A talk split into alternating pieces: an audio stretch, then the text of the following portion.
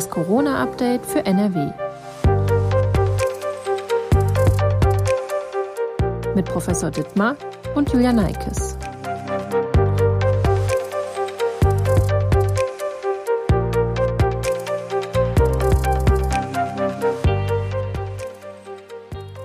Nicht nur bei uns in Deutschland und konkret in NRW sinken die Infektionszahlen, sondern weltweit. Das hat die WHO, die Weltgesundheitsorganisation, mitgeteilt. Ist das ein weiterer bedeutender Schritt in Richtung Pandemieende? Darüber wollen wir in dieser Podcast-Folge von das Corona-Update für NRW sprechen. Außerdem unter anderem auch darüber, wie wir uns jetzt am besten im Alltag verhalten und was wir bei unseren Reise- und Urlaubsplänen beachten sollten. Und damit erstmal herzlich willkommen zu einer neuen Folge von das Corona-Update für NRW. Heute ist Mittwoch, der 2. März. Mein Name ist Julia Neikes und ich arbeite in der Videoabteilung der Funke Mediengruppe in Essen. Und Professor Ulf Dittmar, Leiter der Virologie am Uniklinikum in Essen, ist mein Gesprächspartner und beantwortet Fragen rund um das Thema Corona. Hallo, Herr Professor Dittmar. Hallo, Frau Neikes. Die Infektionszahlen gehen glücklicherweise weiter runter und auch die Situation in den NRW-Krankenhäusern scheint sich weiter zu entspannen. Wie ist die Situation denn aus Ihrer Sicht in, dem, in den Krankenhäusern, vor allen Dingen im Uniklinikum? Können Sie das bestätigen? Ja, es ist so, dass ähm, auf der Intensivstation sich die Lage in der letzten Woche nochmal weiter entspannt hat. Ähm, sie war ja vorher schon zum Glück nicht sehr angespannt. Ähm, wir haben äh, jetzt noch mal weniger Patienten als in der letzten Woche. Tatsächlich haben wir noch ähm, relativ viele Normalpatienten. Da sind aber auch äh, viele Fälle bei. Da haben wir schon drüber gesprochen. Da ist das eine Nebendiagnose. Ähm, das sind eigentlich keine Covid-19-Patienten, äh, sondern die haben ein anderes Problem und sind aber SARS-CoV-2 positiv ähm, so dass wir tatsächlich äh, heute doch wieder fast 100 Patienten hatten, von denen viele aber keine wirklichen Corona-Patienten sind. Das heißt, letztendlich ist, so wie ich das raushöre, die Lage, was die Patienten angeht, die entweder SARS-CoV-2 äh, haben und deswegen ins Krankenhaus kommen oder es mitbringen, stabil im Vergleich zur Vorwoche. Ja, insgesamt ist die, ist die Lage stabil. Wie gesagt, auf den Intensivstationen sogar noch ein bisschen mehr Entspannung. Ähm, und klar ist, dass äh, positive Patienten, auch wenn sie kein Covid-19 haben, einen höheren Aufwand verursachen, weil die müssen isoliert werden. Ähm, das heißt, man kann sie dann nicht in einem Zweierbett zum Beispiel unterbringen, in einem Zweibettzimmer, ähm, und das ist so ein bisschen schwieriger, aber wir können das im Moment hier problemlos äh, abbilden. Ab dem 4. März fallen auch weitere Einschränkungen. Clubs und Diskotheken dürfen zum Beispiel unter Einhaltung der 2G-Plus-Regel öffnen. Die äh, Testpflicht gilt dann allerdings auch für Menschen mit Auffrischimpfung. Außerdem können auch Menschen ohne Impfung wieder in die Kneipe oder ins Restaurant. Dort gilt dann die 3G-Regel. Es geht also weiter in Richtung Normalität. Es gibt jetzt auf der einen Seite Menschen, die wissen genau, wie sie sich jetzt am besten verhalten oder verhalten wollen. Bei einigen herrscht aber auch noch etwas Verunsicherung und vielleicht können wir da ein bisschen unterstützen. Welche Schutzmaßnahmen sollten wir in der aktuellen Pandemielage im alltäglichen Leben jetzt noch beibehalten, wenn man jetzt so wirklich an den Alltag ja, der Menschen denkt? Ja, die wichtigste Schutzmaßnahme und einfachste Schutzmaßnahme ist der Mund-Nasenschutz. Ähm, der ist ja in vielen Bereichen auch noch vorgeschrieben. Ähm, ich würde ihn eben empfehlen, in allen Bereichen, wo man ihn problemlos tragen kann, wo man mit vielen Menschen in Kontakt kommt und vor allen Dingen natürlich in Innenräumen. Ähm, da ein medizinischer Mund-Nasenschutz oder ähm, wenn man noch ein bisschen sicherer gehen will, dann eine FFP2-Maske. Das äh, hilft hervorragend auch gegen eine Infektion mit Omikron. Da gibt es viele Studien zu und das ist, glaube ich, das Wichtigste. Ähm, dann der zweite Punkt ist, dass Menschen, die eben noch nicht geimpft sind ähm, und sich dann ja offensichtlich auch nicht impfen lassen möchten ähm, und die vor allen Dingen über 60 Jahre alt sind, dass die eigentlich Menschenansammlungen grundsätzlich vermeiden sollten, äh, vor allen Dingen in Räumen, aber durchaus auch im Freien, weil sie sind diejenigen, die auch bei einer Omikron-Infektion weiterhin wirklich gefährdet sind, auch im Krankenhaus und möglicherweise auf der Intensivstation zu landen. Ähm, da ja, bedarf es noch einer größeren Vorsicht und ähm, leider eben auch Menschen, die selber wissen, dass ihr Immunsystem nicht richtig funktioniert. Nach Organtransplantation oder Blutkrebspatienten, ähm, die sind ja in der Regel geimpft, aber diese Impfung wirkt bei ihnen nicht besonders gut. Auch diesen Menschen, auch wenn das schwerfällt und ähm, sie damit von einigen Sachen ausgeschlossen werden, ähm, sollten große Menschenansammlungen weiterhin meiden und ähm, vor allen Dingen auch meiden, auf viele andere Menschen in geschlossenen Räumen zu treffen, weil das Infektionsrisiko ist ähm, doch noch relativ hoch. Die Neuinfektionszahlen sind ja zwar gesunken, aber im Vergleich zu den Wellen vorher sind sie noch wirklich hoch. Und das Risiko, dass diese Menschen sich infizieren können und äh, einen schweren Verlauf haben könnten, ähm, sind durchaus leider noch gegeben und ähm, da ist Vorsicht geboten. Das heißt, da muss man einfach noch mal ein paar Wochen abwarten, bis dann äh, ja die Zahlen dann doch noch sehr deutlich weiter runtergegangen sind, bevor man da von einer wirklichen Entspannung sprechen kann an der Stelle. Genau, das äh, für solche Menschen, die sich eben selber nicht äh, gut schützen können, aus den beiden Gründen, die ich eben genannt habe, weil sie es entweder nicht wollen oder weil sie ähm, weil ihr Immunsystem nicht gut funktioniert. Da ist es schon gut, wenn die Inzidenzzahlen so niedrig wie irgendwie möglich sind, weil dann äh, ist eben das Risiko, dass sie sich irgendwo infizieren und dann doch erkranken, ähm, deutlich gesunken. Und wir sehen jetzt in Ländern wie den USA, die die Omikron-Welle vor uns hatten, ähm, dass die Fallzahlen an Neuinfektionen drastisch runtergegangen sind auf ein sehr, sehr niedriges Niveau inzwischen. Ähm, da sind wir in Deutschland noch nicht, weil wir eben diese zeitliche Verzögerung hatten. Und deswegen rate ich äh, Menschen, die nicht vollständig und gut geimpft sind, weiterhin zu großer Vorsicht. Das heißt, äh, Menschen, die die Auffrischimpfung schon bekommen haben, können sich aber abgesehen, dass sie da darauf achten sollten, die Maske in Innenräumen zu tragen mit vielen Personen, aber eigentlich schon relativ frei bewegen, ohne sich Sorgen zu machen. Genau, ich denke, wir sind jetzt an dem Punkt angekommen, wo auch klar ist, dass Menschen, die vollständig geimpft, also auch noch geboostert sind, ein sehr, sehr geringes Risiko haben, selbst wenn sie sich infizieren. Und wir wissen, ähm, auch geboosterte Menschen können sich mit Omikron infizieren aber das Risiko einer schweren, ähm, mit Schäden assoziierten Erkrankung, ähm, die sind wirklich sehr gering. Und insofern müssen wir und können wir, glaube ich, an der Stelle ähm, jetzt nochmal mit einem Zwischenschritt, wir haben ja noch einen weiteren Schritt der Lockerung dann Mitte März, aber zur Normalität in den Bereichen für diese Personen weitestgehend zurückkehren. Urlaub und Reisen sind für viele Menschen ebenfalls wichtige Themen, verständlicherweise, wie ich finde. Ähm, was sollten wir im Hinblick auf unsere Reise- und Urlaubspläne denn in diesem Frühling noch beachten? Gibt es da noch ja, Einschränkungen oder vielleicht ähm, Tipps, was man beachten sollte, bevor man seinen Urlaub jetzt für dieses Jahr bucht oder für diesen Frühling möglicherweise auch? Es gibt ja auch einige Menschen, die vielleicht noch spontan in Osterferien wegfahren wollen, die ja auch schon bald sind. Ja, bis äh, zu dieser Woche gab es ja noch äh, Risikogebiete für ähm, die Pandemie, wo man dann auch, wenn man dort ist, offensichtlich ein höheres Risiko hat, sich zu infizieren und auch bestimmte Regeln galten, wenn man zurückkehrt aus diesem Risikogebiet. Ähm, allerdings sollen ja am Ende dieser Woche diese Risikogebiete quasi alle weggefallen sein ähm, nach der Einteilung des Robert Koch Instituts. Ähm, ich habe jetzt nicht die Lage in jedem einzelnen Land verfolgt, muss man sagen, ähm, aber das bedeutet letztendlich, dass es eigentlich keine besonderen Reiseeinschränkungen mehr geben dürfte und auch keine großen Einschränkungen, wenn man aus diesen Ländern zurückkommt. Ähm, was ich schon noch empfehlen würde, ist, äh, wenn man einen wirklich konkreten Reiseplan hat, sich nochmal akut zu informieren, wie sieht die Lage vor Ort in den Krankenhäusern aus dort.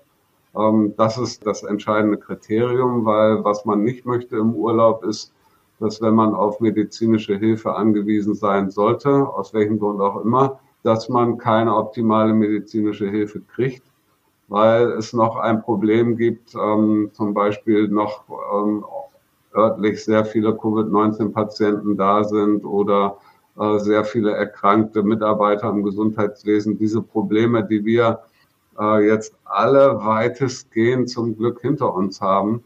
Ähm, es mag sein, dass es Länder gibt, die da noch mittendrin stecken. Und äh, da würde ich mich vor einer Reise schon nochmal individuell erkundigen, wie das dann vor Ort ist. Ähm, weil das sind so die letzten Einschränkungen, die man dann im Urlaub haben könnte. Ich hatte es ähm, zu Beginn einleitend schon gesagt, die WHO, also die Weltgesundheitsorganisation, hat mitgeteilt, dass die Zahl der Neuinfektionen auch weltweit sinkt. Das sind natürlich erstmal gute Nachrichten. Bedeutet das denn auch, dass wir ja mit einem baldigen Ende der Pandemie rechnen können? Ja, ich glaube, dass wir zumindestens ähm, da jetzt den Übergang auch offensichtlich weltweit haben von der Pandemie dann jetzt nicht sofort, aber im Laufe des Sommers in Richtung Endemie. Und ähm, es mag einige einzelne Gebiete geben, wo das noch nicht richtig funktioniert.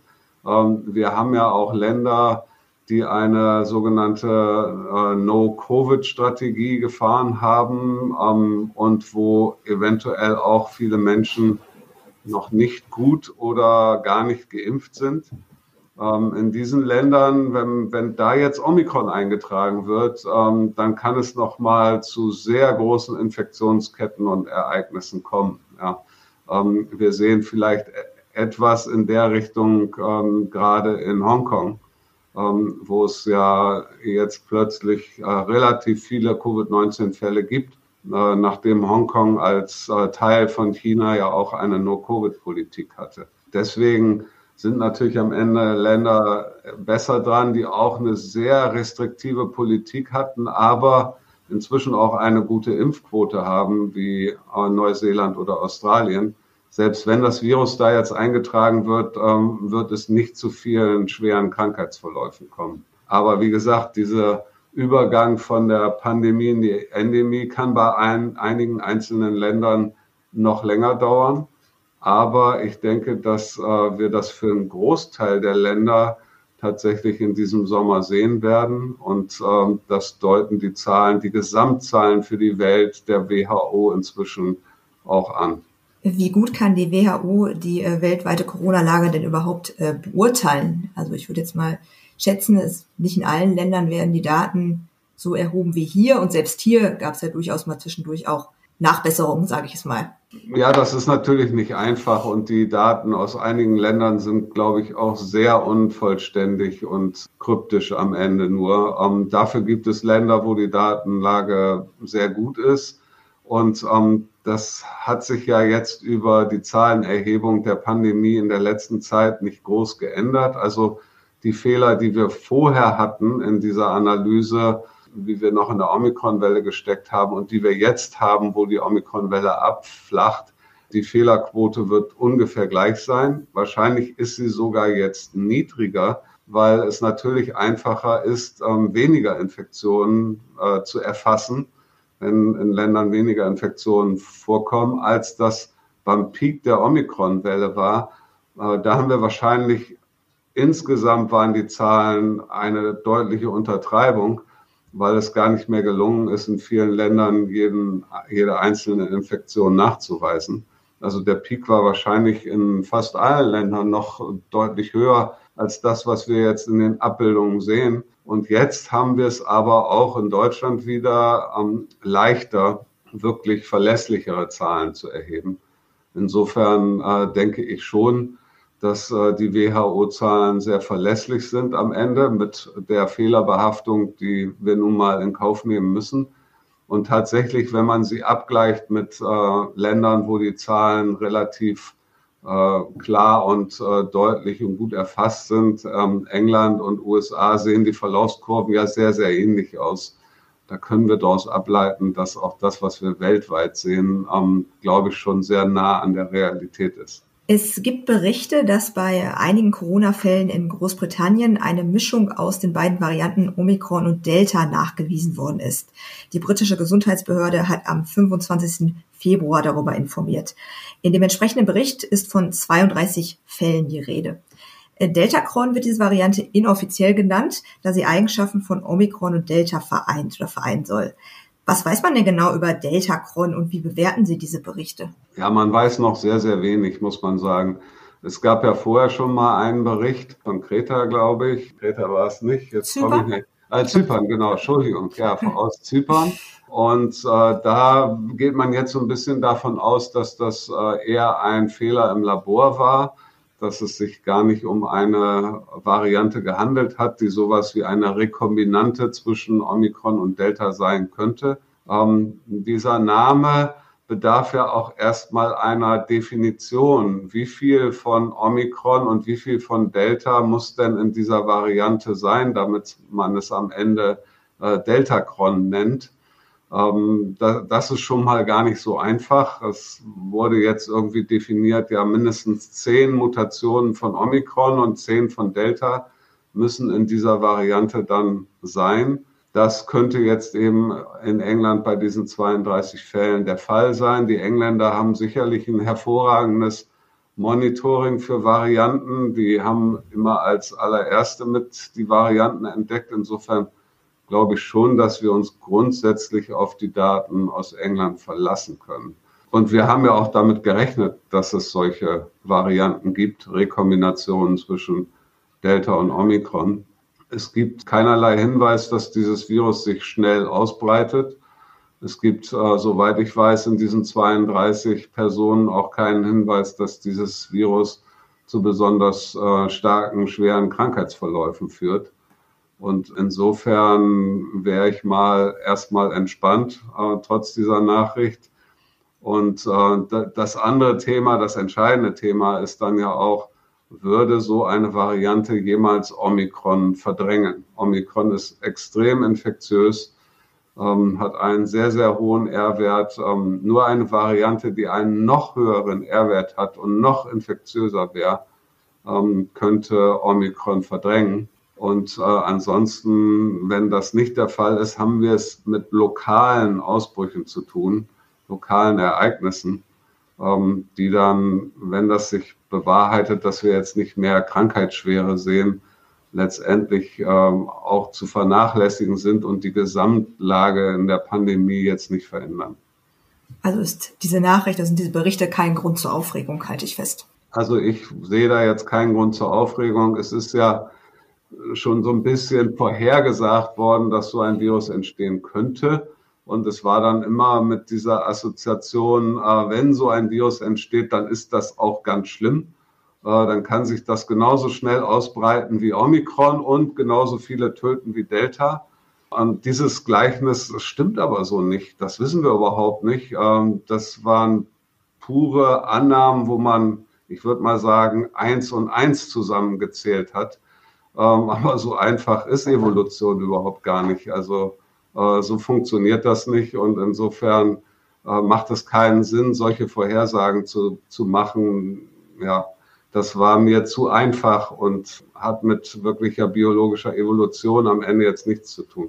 Das Viren mutieren ist normal und passiert letztendlich auch ständig. Vielleicht können wir an dieser Stelle nochmal einen kleinen Ausflug in die Virenkunde machen und ein paar Dinge klären. Warum, wie und wie häufig mutieren denn RNA-Viren? Also SARS-CoV-2 ist ja ein RNA-Virus. Ja, es gibt eben äh, DNA- und RNA-Viren und äh, DNA-Viren sind genetisch viel stabiler, verändern sich viel, viel langsamer und seltener. Äh, RNA-Viren verändern sich sehr stark, können sich sehr stark verändern. Ähm, es gibt RNA-Viren, die verändern sich noch viel mehr als SARS-CoV-2, zum Beispiel HIV und Hepatitis C. Und äh, da ist es so, wenn diese Viren sich vermehren, ähm, dann muss die genetische Information vervielfältigt werden. Und das wird mit sogenannten Enzymen, also Eiweißen, die das äh, machen, äh, durchgeführt. Und ähm, die haben keine Fehlerlesequalität, ähm, wie das äh, bei DNA-Vermehrung der Fall ist. Da werden Fehler erkannt und sie werden ausgemerzt. Und äh, bei, häufig bei RNA-Vermehrung bei den Viren ist das nicht der Fall. Der Fehler wird einfach weitergeführt. Und ähm, Fehler bedeutet, man hat eine Mutation, äh, die dann schon entstanden ist.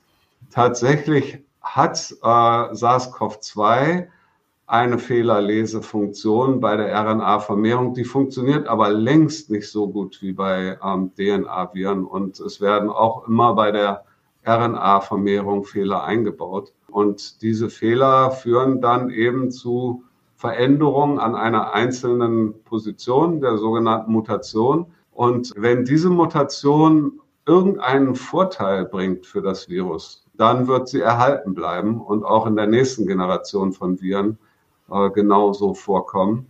Ähm, und das führt dann dazu zum Beispiel, dass ein Virus sich schneller verbreiten kann oder besser dem Immunsystem aus dem Weg gehen kann.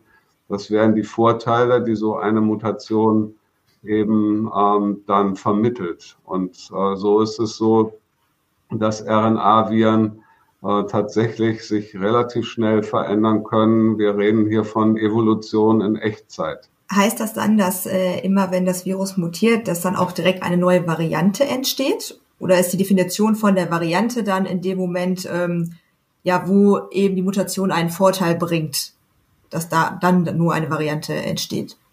Äh, genau, also ähm, erstmal ist es so, dass viele von diesen Mutationen, die entstehen, sind nicht vorteilhaft für das Virus. Die verschwinden wieder.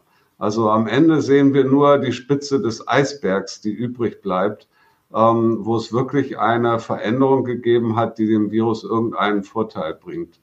Und von einer richtigen neuen Variante sprechen wir erst, wenn wir wirklich eine Veränderung, biologische Veränderung des Virus sehen. Ansonsten ähm, haben wir zwar ein Virus, das hat jetzt schon an der einen oder anderen Stelle ähm, eine Veränderung, eine Mutation im Vergleich zum vorherigen Virus. Ähm, aber da wir noch keine Veränderung in den Eigenschaften sehen, würden wir das nicht gleich als neue Variante klassifizieren. Ansonsten hätten wir schon Tausende von verschiedenen Varianten benennen müssen, weil einzelne Mutationen, Veränderungen immer wieder ganz viele aufgetreten sind. Ähm, und wir reden erst von einer neuen Variante wirklich und die kriegt dann einen Namen mit aus dem griechischen Alphabet wenn wir wirklich gesehen haben, aha, dieses Virus hat in, auch in unseren Experimenten, die wir im Labor machen, eine andere Eigenschaft als das Vorgängervirus. Ähm, und wir sehen das jetzt so mit äh, bei Omikron, da haben wir ja so Untervarianten jetzt, BA1 und BA2, die sind offensichtlich nicht so unterschiedlich und wir kennen noch gar keine wirklichen biologischen Unterschiede äh, zwischen diesen Varianten, dass wir sie jetzt neu benennen würden. Ähm, also BA2 würde erst einen neuen Variantennamen kriegen, wenn wir festgestellt hätten, dass das Virus ist tatsächlich biologisch anders aktiv als äh, BA1.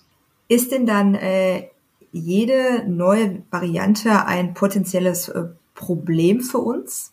Nein, die WHO teilt ja die Varianten auch in verschiedene ähm, Gruppen ein. Äh, Variant of Concern, also eine Variante, die besorgniserregend ist.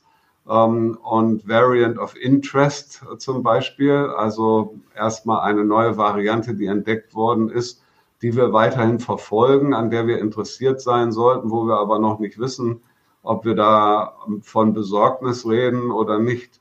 Ähm, und es gibt noch andere Kategorien. Also insofern ähm, gibt, hat es auch einige Varianten gegeben, die auch benannt worden sind von der WHO, die so unterschiedlich waren, dass sie einen griechischen Buchstabennamen gekriegt haben, die aber danach in der Versenkung verschwunden sind. Und ähm, deswegen haben wir ja alle die Varianten, die wir kennen, sind ja nicht die Abfolge im Alphabet. Ja, wir kennen Alpha, wir kennen Delta, wir kennen Omikron. Dazwischen lag noch einiges. Vielleicht haben wir auch mal über, über Delta und Gamma gesprochen, aber über die anderen haben wir eigentlich fast nie gesprochen. Sie sind kurz nachdem man sie entdeckt, beschrieben und charakterisiert hat, dann wieder in der Versenkung verschwunden. Das heißt, ähm, am Ende sind nur einige Varianten, die in dieser Pandemie wirklich einen Unterschied gemacht haben, übrig geblieben. Das heißt also, wenn unsere Hörerinnen und Hörer in den nächsten ja, Wochen und Monaten ähm, von neuen Varianten hören, Berichte lesen von neuen Varianten, müssen sie sich nicht direkt ja, in Alarmbereitschaft begeben, sondern erst dann wichtig, wenn die wirklich dann beobachtet werden oder als besorgniserregend ähm, dargestellt werden. Genau, ich meine, der erste Schritt wäre, dass man genetische Veränderungen beobachtet. Ob das dann jetzt in Zukunft, wenn die Pandemie abflacht, noch in der Öffentlichkeit berichtet wird, weiß ich nicht. Normalerweise ist das ja was, was bei anderen Viren jetzt nicht in der Öffentlichkeit diskutiert wird. Ähm, und erst dann würde eine Variante anders benannt werden, wenn sie eben andere Eigenschaften hat. Das bedeutet aber immer noch nicht, dass man besorgt sein muss deswegen, dass diese Variante die vorherrschende verdrängt oder äh, zu schweren Krankheitsverläufen führt. Das wissen wir dann immer noch nicht. Diese Daten, bis man die dann hat, ähm, das dauert dann in der Regel noch einige Wochen bis Monate. Und wir hoffen jetzt alle, dass äh, wir keine besorgniserregendere Variante als Omikron mehr kriegen werden. Wir wissen, dass die Ausbreitung von Viren auch durch das Wetter begünstigt werden kann oder umgekehrt. Draußen scheint die Sonne, wenn ich jetzt hier so rausgucke und laut meiner Wetter-App soll das auch in den nächsten Tagen der Fall sein. Die Temperaturen sollen dann zwischen 8 und 13 Grad liegen. An der Stelle hier mal ein kleiner inoffizieller Wetterbericht ohne Garantie. Ist das schon eine Wetterlage, die dem Virus die Verbreitung erschwert? Ja, tatsächlich ähm, ist die Saisonalität von Viren, also dass sie hauptsächlich im Winter auftreten und dann im Sommer nicht. Das ist das typische saisonale Bild, was wir bei vielen ähm, ja, grippeähnlichen Erkrankungen kennen und bei der Grippe selber auch. Das ist unheimlich komplex und von vielen, vielen Faktoren beeinflusst. Ich fange jetzt mal, ich versuche das mal ganz leicht zusammenzufassen. Ich fange mal bei dem, bei dem Wirt, nennen wir das, derjenige, der infiziert wird, an das Verhalten des Wirts verändert sich zwischen Sommer und Winter.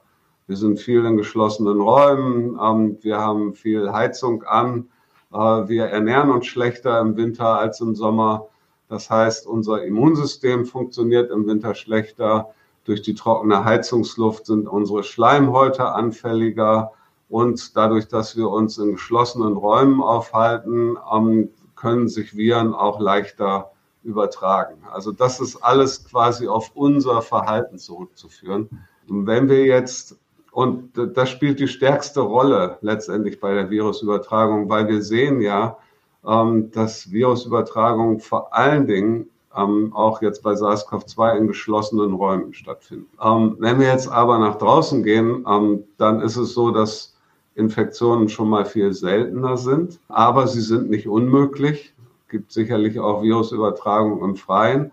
Und da kommen dann verschiedene Wetterfaktoren, die eine Rolle spielen. Also die Viren mögen ähm, keine hohen Temperaturen. Wenn es im Sommer richtig warm ist, dann behindert das das Virus bei der Ausbreitung, weil es äh, kann ja letztendlich nicht austrocknen. Äh, wenn diese Tröpfchen, in denen das Virus ist, wenn die schnell austrocknen, dann ist das Virus danach nicht mehr infektiös. Ähm, also hohe Temperaturen sind schlecht. Dann hohe und niedrige äh, Luftfeuchtigkeiten sind auch schlecht. Also sowohl hohe als auch niedrige, weil wenn sie sehr niedrig sind, trocknen die Tropfen wieder aus. Das Virus ist nicht infektiös. Wenn sie äh, die Luftfeuchtigkeit sehr hoch ist, ähm, also vor allen Dingen auch wenn es regnet, ähm, dann verbinden die kleinen Tröpfchen, die jemand mit Viren ausstößt, sich sofort mit der Luftfeuchtigkeit in der Luft oder mit Regentropfen und sie sinken sofort zu Boden. Die Infektionsgefahr für jemand, der davor steht, ist sehr gering. Wenn Wind ist, ähm, dann sinkt die Infektionsgefahr auch, weil diese Tröpfchen stehen nicht länger in der Luft und können jemand infizieren an einer Stelle, sondern sie werden verwirbelt und verteilt. Und in der Regel, selbst wenn man dann einen Tropfen abkriegt mit Virus drin, reicht das nicht, um eine Infektion zu setzen. Also im Freien ähm, ist es so, dass viele verschiedene Faktoren die Infektiosität von Viren beeinflussen. Und das letzte ist UV-Strahlung. Im Sommer haben wir zusätzlich noch UV-Strahlung. Gerade RNA-Viren sind sehr empfindlich gegenüber UV-Strahlung. Das bedeutet, dass im Sommer die Infektionsgefahr im Freien, wo wir dann in der Regel niedrige Luftfeuchtigkeit haben, hohe Temperaturen, starke UV-Einstrahlung, wenn es sonnig ist, dann ist die Übertragungsrate von respiratorischen Viren, also aus dem Nasenrachentrakt, fast gleich null.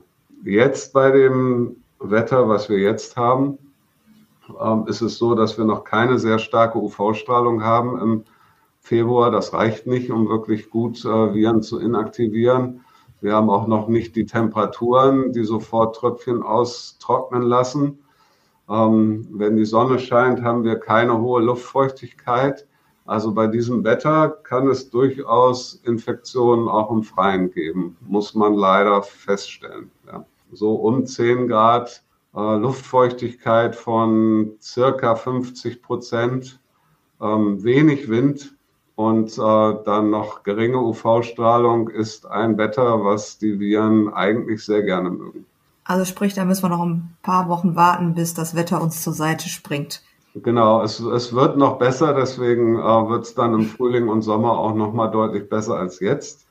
Ähm, und wir sollten jetzt nicht denken, okay, die Sonne scheint, äh, draußen ist eine Infektion völlig unmöglich. Das ist leider im Februar, wenn die Sonne scheint, noch nicht so.